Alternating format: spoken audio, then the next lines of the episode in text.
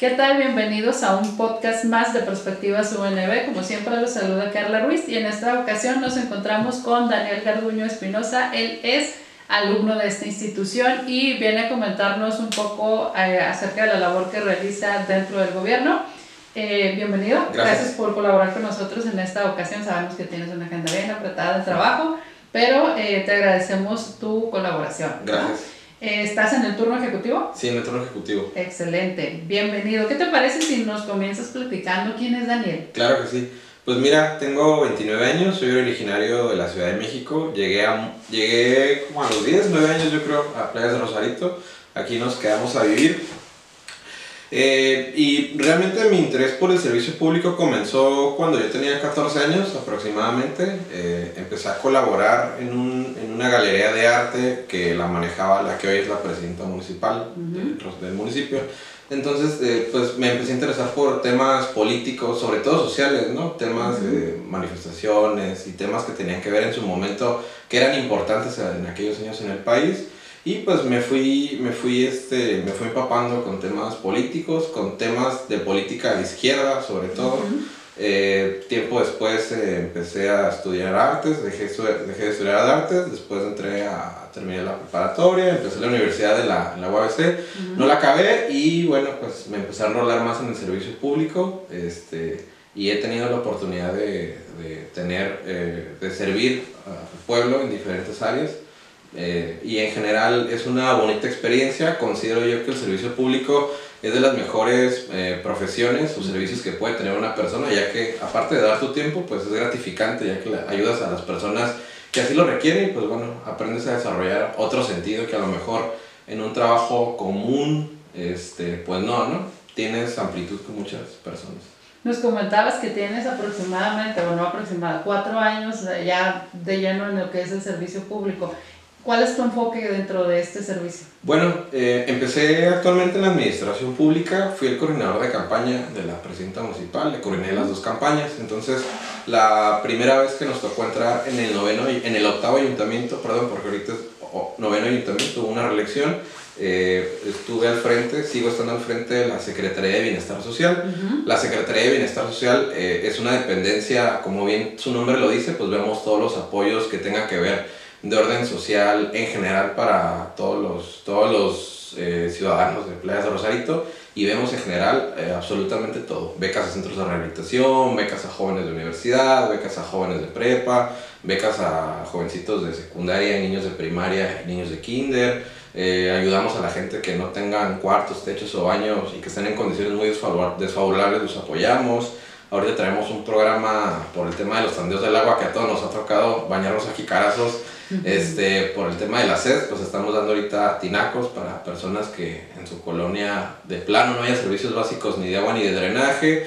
Y en general pues tenemos apoyos este, de todo tipo. Tenemos comedores comunitarios para niños, adultos mayores y mujeres en lactancia que a lo mejor no tengan esa posibilidad este, algún día de no tener alcance para los alimentos, pues bueno, tenemos con, contamos con cuatro comedores comunitarios en Rosarito eh, bibliotecas, las bibliotecas dependen de la Secretaría de Bienestar Social y en general todo lo que tenga que ver con educación, un poco de cultura y todo el desarrollo social del municipio corre a cargo de la Secretaría de Bienestar. Tenemos un proyecto también de quinoterapia para niños que tengan algún problema psicomotor, psicomotriz o intelectual. Pues bueno, en la quinoterapia se les da una, una terapia asistida con caballos para que pueda haber un avance en motor de los niños, Ah, acabamos de inaugurar un bibliobús, un camión que estaba, este, pues tenía otro fin, era un camión que transportaba personal y se remodeló por dentro y por fuera y ahorita es un camión lúdico, se lleva a las colonias más alejadas y tiene, tiene, tiene juegos lúdicos para niños con algún problema de aprendizaje, tiene acervo cultural infantil y demás. Este, y en general yo creo que todas las actividades que hacemos aquí en la Secretaría pues son con ese corte, ¿no? De ayudar a la gente darle la caña para pescar, pero pues también enseñarles a, a pescar. A pescar Con respecto a lo último que mencionabas de, de lo del libro bus, ¿cuál ha sido la respuesta del público? Porque somos un país que según el INEGI en promedio leemos dos libros al año, pero eso sabemos que no es cierto. ¿Cómo han ah, logrado que se acerquen? Fíjate que en Rosarito, para conocimiento de las personas que nos van a estar viendo, actualmente hay cinco bibliotecas. La Dirección General de Bibliotecas nos marca que por cada 50.000 habitantes debería de haber una o dos bibliotecas. En Rosarito, el último censo que tuvo el INEGI en el 2016-17 marcaba que teníamos 120.000 habitantes, más o menos, ¿no? Entonces, pues el número de habitantes, del número de bibliotecas que tenemos es insuficiente, obviamente como muchas cosas de las que hay en Rosarito, pero hay mucho desinterés porque obviamente pues ya nos encontramos en una brecha digital en donde ya todos lo tienen al acceso de la computadora o de la tablet o del celular, pero eh, sin embargo hay muchos niños que todavía asisten a las bibliotecas. Nosotros le dimos un giro de 180 grados a las bibliotecas, actualmente damos talleres de robótica, de yoga, de inglés y de diferentes cosas para a lo mejor eh, incentivar más a que los niños vayan a, a participar en las bibliotecas. Con el tema de los, del bibliobús fue una idea que, se nos, que nos surgió porque en varias colonias eh, de la periferia del municipio, principalmente las del sur, este, Primotapia, Rancho 40, El Descanso, El Carranza, pues no hay bibliotecas. Entonces la idea es llevar el camión, participar con los niños, se les lleva una actividad que se llama Cine en tu colonia, entonces pues juegan un rato, suben al, suben al camión, se les presta el libro y a la par de una semana regresan otra vez para regresar el libro que se hayan llevado y termina la actividad con esto del cine en tu colonia. Entonces, pues es una actividad gratificante, tiene muy buena respuesta porque ven a lo mejor los niños otra manera de, acercarse a la lectura y sobre todo a la cultura. Entonces, este, pues han tenido muy buenos resultados estos programas, ¿eh? sobre todo porque pues estamos conscientes de que en unos años, pues estos niños son los que nos van a cuidar, o van a ser los ah, doctores, o los que nos van a gobernar. Entonces, pues es parte del trabajo que hacemos.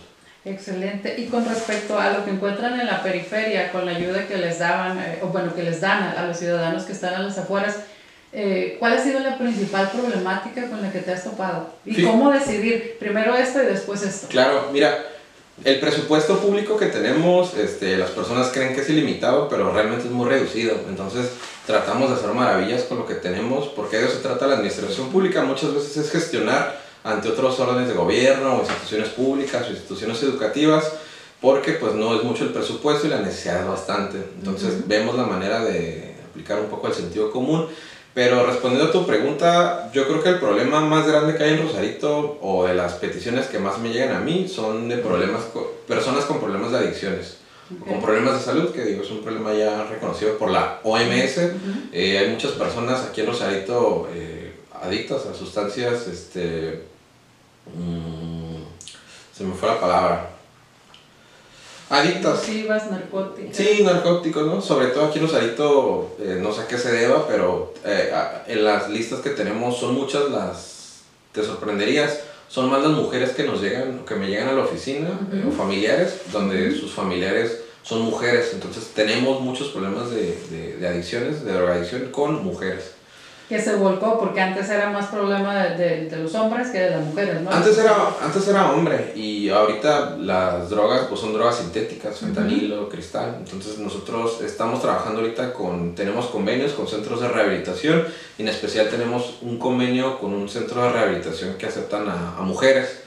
Entonces este, pues se les, da una, se les da un acompañamiento de aproximadamente 5 o 6 meses. Eh, los centros cuentan con psicólogos, psiquiatras, Ah, si entran con la prepa o, o, con la secundaria sin concluir, ahí terminan la preparatoria o la, la, secundaria. Y cuando salen, tratamos de volverlos a integrar a la sociedad. En la mayoría de los casos se les consigue un trabajo modesto, de acuerdo a sus aptitudes. Pero te puedo decir que yo creo que ese es el problema más recurrente que tenemos, las, el tema de las adicciones. Y sobre todo porque un tratamiento de adicciones pues es carísimo, es muy caro. Entonces, para las familias que tienen un sueldo mínimo de 8 mil, 9 mil pesos al mes, pues ¿cómo van a pagar un tratamiento de 20, 25 mil pesos? Pues es impagable, ¿no? Ahora con respecto a esto, es la, la dinámica se ha agudizado o la población ha crecido porque muchos connacionales están regresando a vivir a esta parte. ¿Cómo la manejan? Fíjate que de dos años para acá nos hemos dado cuenta que son muchas personas, digo, desconozco si a lo mejor son ciudadanos que como vulgarmente dicen, o los avientan de Tijuana para acá, o son personas del bordo, o son personas que, que, están repatriando de Estados Unidos hacia acá. A lo mejor es la cultura que ya tenemos nosotros y la que traen ellos, y creo yo que a lo mejor ese es el choque de todo esto, toda esta simbiosis que estamos viviendo de, drogas y de, y de gente en condición de calle. Eh, cuando se encuentran casos así, eh, si son personas en situación de calle, los mandamos a un pabellón psiquiátrico en Mexicali o en Ensenada. Si son casos ya muy, muy, muy feos, ¿no?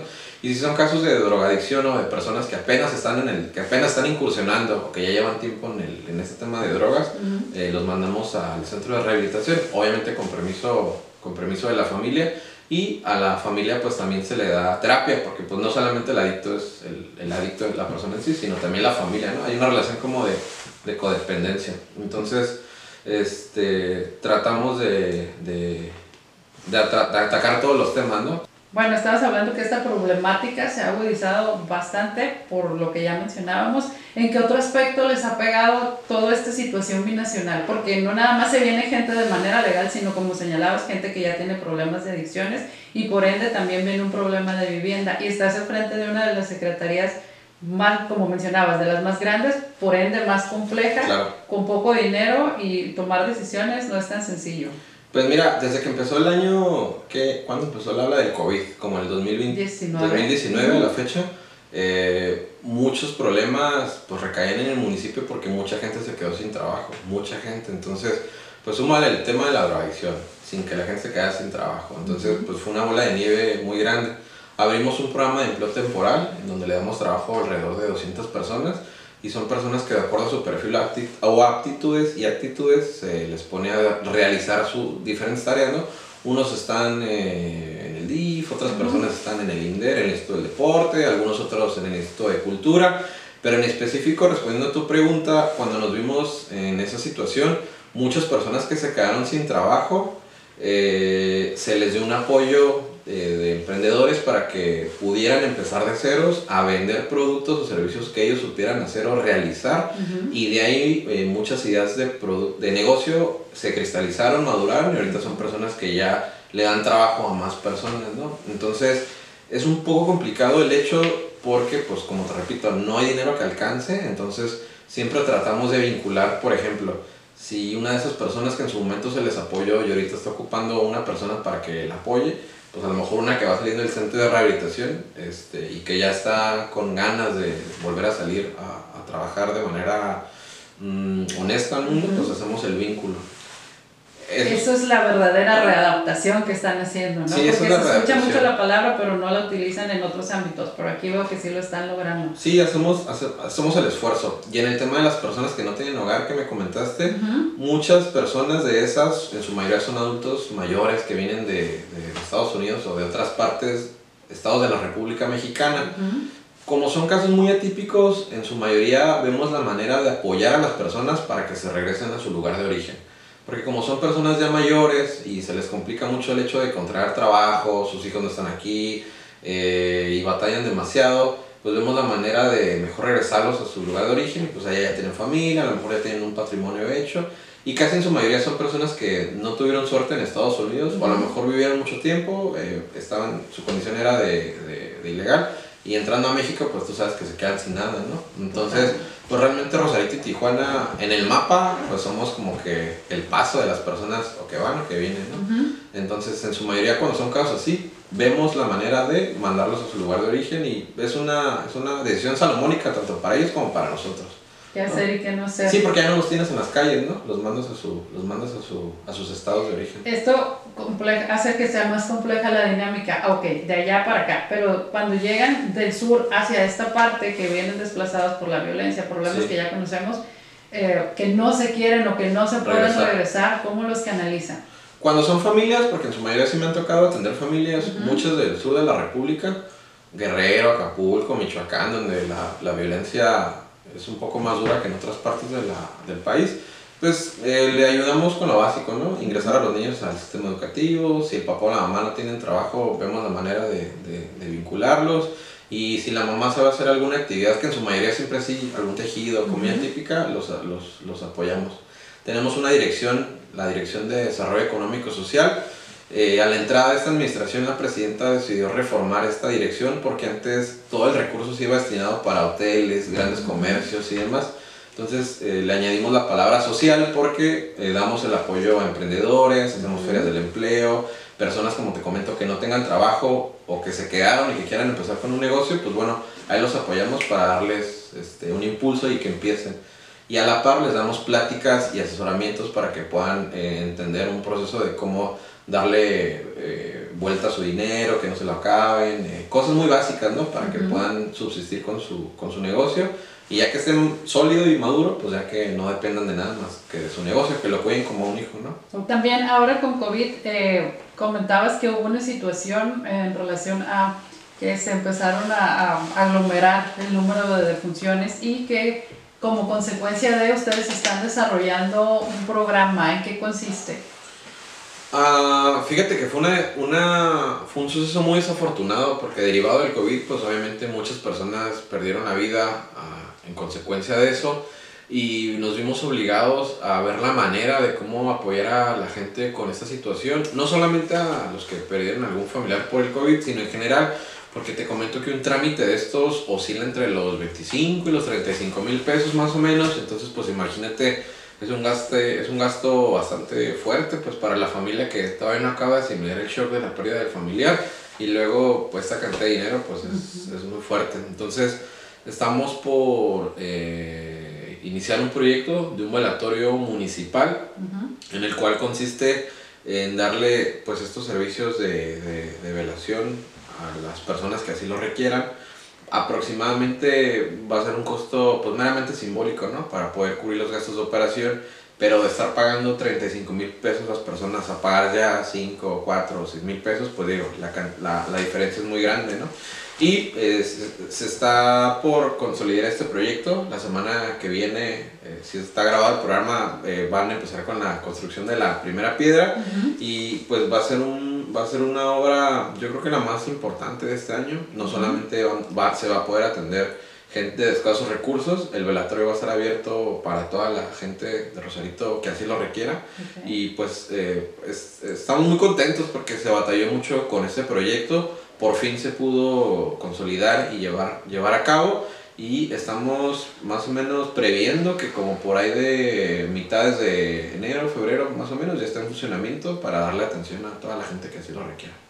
Ok, ¿qué fue lo más complicado de todo esto? De este proceso. Ah, pues a lo mejor el tema de socializar el tema con los vecinos, porque había mucha desinformación, creían que, creían que iba a haber sangre escurriendo ahí por las calles y que mm, iban allá a velar a los cuerpos. ya se les explicó que es un proceso obviamente llevado con mucha, con mucha precaución, son permisos que se ocupa de la Secretaría de Medio Ambiente porque pues obviamente se manejan, pues se maneja un cuerpo, se manejan residuos, pero digo, todo el proyecto técnico ya está cubierto y yo creo que con lo que más se batalló fue con socializarlo con los vecinos para que le quedaran las dudas un poco claro. Y fíjate que como somos un cuerpo colegiado y pues todo el, todo el recurso es público y pues debemos de transparentarlo hasta dónde va el último peso, eh, se subió a Cabildo este proyecto, entonces pues en el Cabildo votan los regidores de oposición y los regidores del gobierno en turno y tuvimos algunos problemas con los regidores de oposición porque no lo querían votar y X y Y, ¿no? Pero afortunadamente salió avante el tema y pues ya en dos semanas se va a poner la primera piedra. Y es una, es, como mencionabas, es una gran ayuda para la gente, sobre todo escasos recursos, y también creo que eso abona a la buena administración de, de este municipio, ¿no? Sí, yo creo que eh, es, eso, es un, eso, eso, es algo que yo se lo digo a todas las personas que laboran conmigo. El hecho de servir a la gente, este, pues no se les debe olvidar, digo, porque al final de cuentas eh, somos servidores públicos y muchos este, pues se van en el avión, como dicen, ¿no? Les dan un gramo de poder y, y y hacen muchas cosas, pero no, esa es la función principal de la administración pública, el servir a la gente y el servir para, porque es la gente que al final de cuentas les dio el apoyo o nos dio la confianza de poderles llevar servicios y mejoras al municipio.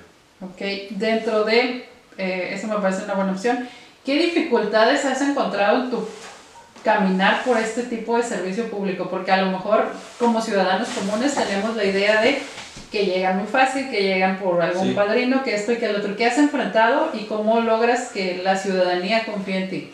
Fíjate que en, en, mi caso muy personal, con lo que más me he enfrentado es de que la gente no cree, eh, o a lo mejor no me toma muy en serio por el hecho de que tengo 29 años. Estás muy joven, sí. La persona que me antecedió, oye, valga la redundancia, antes pues ya era una persona de casi 50 años y las que han estado ahí son personas digo, no grandes, pero ya personas de más edad, ¿no? Entonces, pero digo, pues todo, todo se puede comprobar con trabajo y con hechos, ¿no? Eso es la, es la mejor respuesta que les puedo dar. Y creo que igual eh, de repente creemos que porque tienen demasiada edad hay mucha experiencia y no necesariamente, o porque tienen corta edad no hay experiencia y no necesariamente. Sí, no, no es vinculante. Yo he conocido a personas este, muy grandes y no puedo decir esta grosería aquí, ¿verdad? Ajá. Pero es, no, es, no, es, este, no es sinónimo muchas veces de la edad, porque muchas veces hay personas de muy corta edad, pero muy maduras, hay personas muy grandes este, que pues eran maduros, pero pues yo creo que es la propia experiencia que te va dando la vida. ¿no? Ok. ¿Qué satisfacciones has encontrado en este ámbito? Ah, pues mira, yo todos los días me llevo satisfacciones porque no sabes tú realmente cómo cambias la vida de las personas, si no sabes si en ese momento la persona que llegó a la oficina a pedir apoyo venía pasando por una situación pues bien delicada para ella, pero que para ti dices, pues bueno, es algo realmente mínimo y si Claro. está a tu alcance, pues obviamente es nuestra responsabilidad hacerla y esa es mi satisfacción, que todos los días nos llevamos este, bendiciones. ¿Cómo convencer a tu, a tu equipo de trabajo de realmente servir y no aprovecharse del cargo? Pues con el ejemplo, es el ejemplo que yo les pongo, es el ejemplo de llevarlos a trabajar, yo hacer primero las cosas para que vean cómo se hacen y después poderles decir cómo me gustaría que las hagan, pero sobre todo, pues tengo un buen- muy buen equipo de trabajo, hay, muy, hay una muy buena armonía, pero sí, eso es así como, es como mi, es como mi, como mi Biblia con ellos, ¿no? De que lo principal, pues es el, el servicio público y el servir a la gente, pues es este... Es como su Biblia que deben de- deberían tener ellos todos los días, ¿no? Leerla. Que ahí es donde verdaderamente se da el cambio, ¿no? Sí, exacto, exacto. Muy bien. ¿Algún otro proyecto que tengas en puerta del que quieras comentarnos? Ah, pues traemos proyectos de inaugurar nuevas bibliotecas el año que viene, eh, buenas bibliotecas eh, y centros comunitarios en el centro de Rosarito, en Ujú. Primo Tapia y en la Constitución. Eh, ya es un hecho, nada más estamos esperando que se acaben los proyectos, para, pero van a ser proyectos este, de la Ciudad de México, nos aprobaron estos proyectos de la Ciudad de México, entonces estamos esperando ya que empiece el 2023 para empezar con estos proyectos. Para ampliar el presupuesto. Sí, pues son proyectos millonarios, son, son recursos que mandó el presidente de la República de Sedato y son casi 200 millones de pesos los que se van a invertir en parques, remodelar todo el bulevar, todo el Boulevard Herrero, Primo Tapia, el parque del centro, el, el, el famoso parque del IMAC, ¿no? El que todo el mundo conocemos. Se van a hacer muchas cosas con ese presupuesto empezando el año que viene. O sea, tienes bastante trabajo para el pro- 2023. Sí, ya hay mucho trabajo, ya hay mucho trabajo. Y a seguirle. Sí, pues no nos queda otra. ¿Algo que quieras agregar para cerrar? Ah, pues bueno, si hay personas que a lo mejor estén pasando por alguna situación complicada, delicada o vulnerable, pues que no duden en acercarse a estas oficinas. Eh, no está de más mencionar que pues también son oficinas de la gente eh, de Rosarito. Eh, cualquier cosa, pues estamos para servirles. Muy bien. Gracias, Gracias. por acompañarnos por ahí con algún otro tema después. Claro que sí. Lo preparamos Claro y sí. colaboras. ¿Te Gracias. Sí, claro que sí. Gracias. Gracias.